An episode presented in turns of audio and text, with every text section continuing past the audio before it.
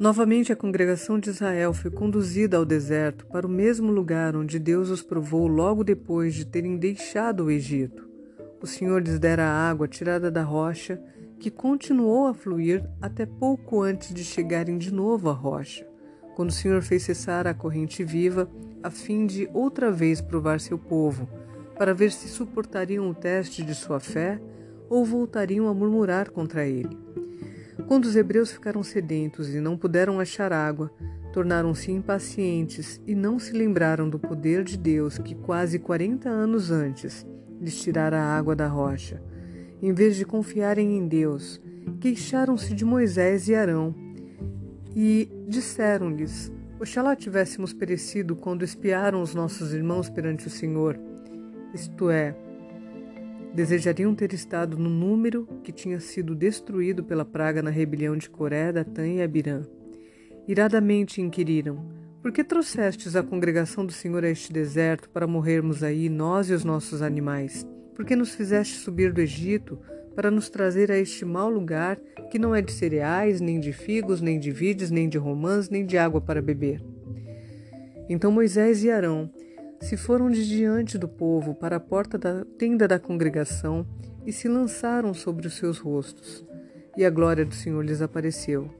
Disse o Senhor a Moisés: Toma a vara, ajunta ao povo, tu e Arão teu irmão, e diante dele falai a rocha, e dará a sua água.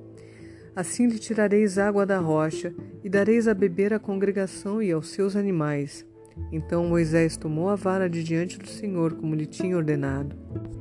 Moisés e Arão reuniram o povo diante da rocha e lhe disseram: Ouvi agora, rebeldes, porventura faremos sair água desta rocha para vós outros?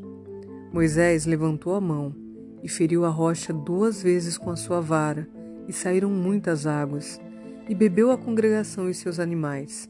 Mas o Senhor disse a Moisés e a Arão: visto que não crestes em mim para me, me santificardes diante dos filhos de Israel, por isso não fareis entrar este povo na terra que lhe dei. Aqui Moisés pecou.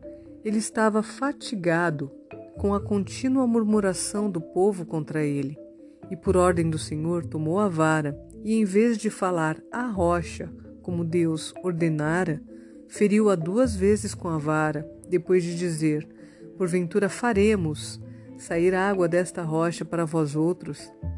Aqui ele falou imprudentemente com seus lábios. Ele não disse: Deus mostrará agora outra evidência de seu poder e vos tirará água desta rocha. Não atribuiu ao poder e glória de Deus o jorrar de novo a água da rocha, e portanto não o glorificou diante do povo. Por esta falha da parte de Moisés, Deus não permitiria que lhe guiasse o povo à terra prometida. Esta necessidade de manifestação do poder de Deus tornava a ocasião solene, e Moisés e Arão deviam tê-la aproveitado para causar uma impressão favorável sobre o povo. Mas Moisés estava perturbado e em impaciência e ira com o povo por causa das suas murmurações, e disse: Ouvi agora, rebeldes, porventura faremos sair água desta rocha para vós outros. Em assim falando, ele admitia virtualmente ao murmurador Israel que eles estavam certos em acusá-lo de os ter tirado do Egito. Deus havia perdoado ao povo maiores transgressões do que este erro da parte de Moisés, mas não podia tratar o pecado de um líder de seu povo da mesma forma como nos liderados. Não podia desculpar o pecado de Moisés e permitir sua entrada na terra prometida. Aqui deu o Senhor a seu povo uma prova inconfundível de que aquele que havia operado tão maravilhoso libertamento em favor deles, tirando-os da servidão egípcia, fora o poderoso anjo e não Moisés, e que estava seguindo adiante deles em todas as suas jornadas, e de quem ele dissera: Eis que eu envio um anjo diante de ti, para que te guarde pelo caminho e te leve ao lugar que tenho separado. Guarda-te diante dele e ouve a sua voz e não te rebeles contra ele, porque não perdoará a sua, a sua transgressão, pois nele está o meu nome, conforme está registrado em Êxodo capítulo 23, versículos 20 a 21. Moisés tomou sobre si a glória que pertencia a Deus e tornou necessário que Deus procedesse de modo a convencer ao rebelde Israel de que não fora Moisés que os tirara do Egito, mas o próprio Deus. O Senhor havia confiado a Moisés o encargo de guiar seu povo enquanto o poderoso anjo ia adiante deles em todas as suas jornadas e dirigia todas as viagens. Porque eram tão prontos a esquecer que Deus os estava guiando por seu anjo e a atribuir ao homem aquilo que só o poder de Deus podia realizar, ele os provara e testara para ver se lhe obedeceriam, e a toda prova eles falharam. Em vez de crerem em Deus e reconhecerem aquele que havia juncado o seu caminho com evidências do seu poder e assinaladas provas do seu cuidado e amor, duvidaram dele e atribuíram sua saída do Egito a Moisés, acusando-o de ser a causa de todos os seus desastres. Moisés havia suportado sua obstinação com notável paciência, e certa ocasião eles ameaçaram apedrejá-lo. O Senhor removeria para sempre do espírito deles esta impressão, impedindo Moisés de entrar na terra prometida. O Senhor muito exaltara Moisés, havia-lhe revelado sua grande glória, tomara-o em sagrada proximidade consigo sobre o monte e condescendera em conversar com ele como um homem fala com um amigo. Comunicar a Moisés e através dele ao povo a sua vontade, seus estatutos e suas leis. O ter sido assim exaltado e honrado de Deus tornou seu erro de maior magnitude. Moisés arrependeu-se de seu pecado e humilhou-se grandemente diante de Deus. Relatou a todo Israel sua tristeza pelo seu pecado não ocultou o resultado do seu pecado, mas contou-lhes que, por assim ter deixado de atribuir glória a Deus, não podia levá-los à terra prometida. Disse-lhes então que, se este erro de sua parte fora tão grande a ponto de ser assim corrigido por Deus, como não consideraria ele suas repetidas murmurações, acusando, no caso ele, Moisés, das incomuns manifestações de Deus por causa dos pecados deles.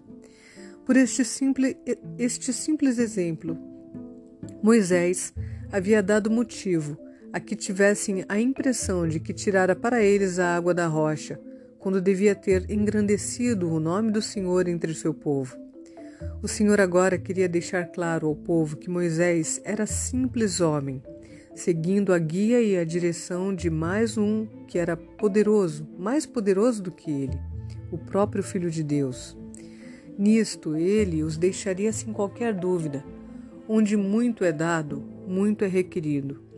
Moisés havia sido altamente favorecido com especiais visões da majestade de Deus. A luz e a glória de Deus tinham sido concedidas a ele em rica abundância. Sua face havia refletido sobre o povo a glória que o Senhor fizera brilhar sobre ele. Todos serão julgados de acordo com os privilégios que tiveram e a luz e os benefícios que lhes foram outorgados. Os pecados dos homens bons, cuja conduta geral tem sido digna de imitação, são especialmente ofensivos a Deus. Eles levam Satanás a triunfar e a lançar em rosto aos anjos de Deus as falhas dos instrumentos por Deus escolhidos e dão aos injustos ocasião a que se levantem contra Deus. O próprio Senhor havia dirigido Moisés de modo especial e lhe revelado sua glória, como a nenhum outro sobre a terra. Ele era naturalmente impaciente, mas apoderara-se firmemente da graça de Deus, implorando sabedoria do céu com tanta humildade que fora fortalecido por Deus e vencera a impaciência de modo que foi por Deus chamado o homem mais manso sobre a face da terra inteira. Arão morreu no Monte Or, pois dissera o Senhor que ele não entraria na terra prometida, porque com Moisés pecara na ocasião de tirarem água da rocha em Meribá. Moisés e os filhos de Arão o sepultaram no monte, para que o povo não fosse tentado a fazer uma grande cerimônia com o seu corpo e ser culpado do pecado da idolatria.